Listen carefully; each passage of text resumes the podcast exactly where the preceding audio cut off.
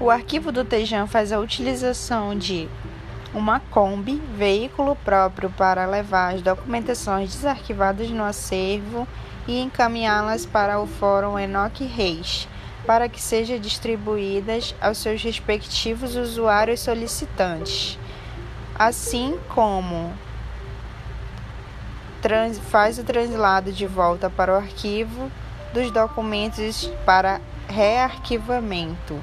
Documentos estes cujo já foi utilizado pelo usuário solicitante e está retornando ao arquivo para ser rearquivado novamente nas caixas arquivo.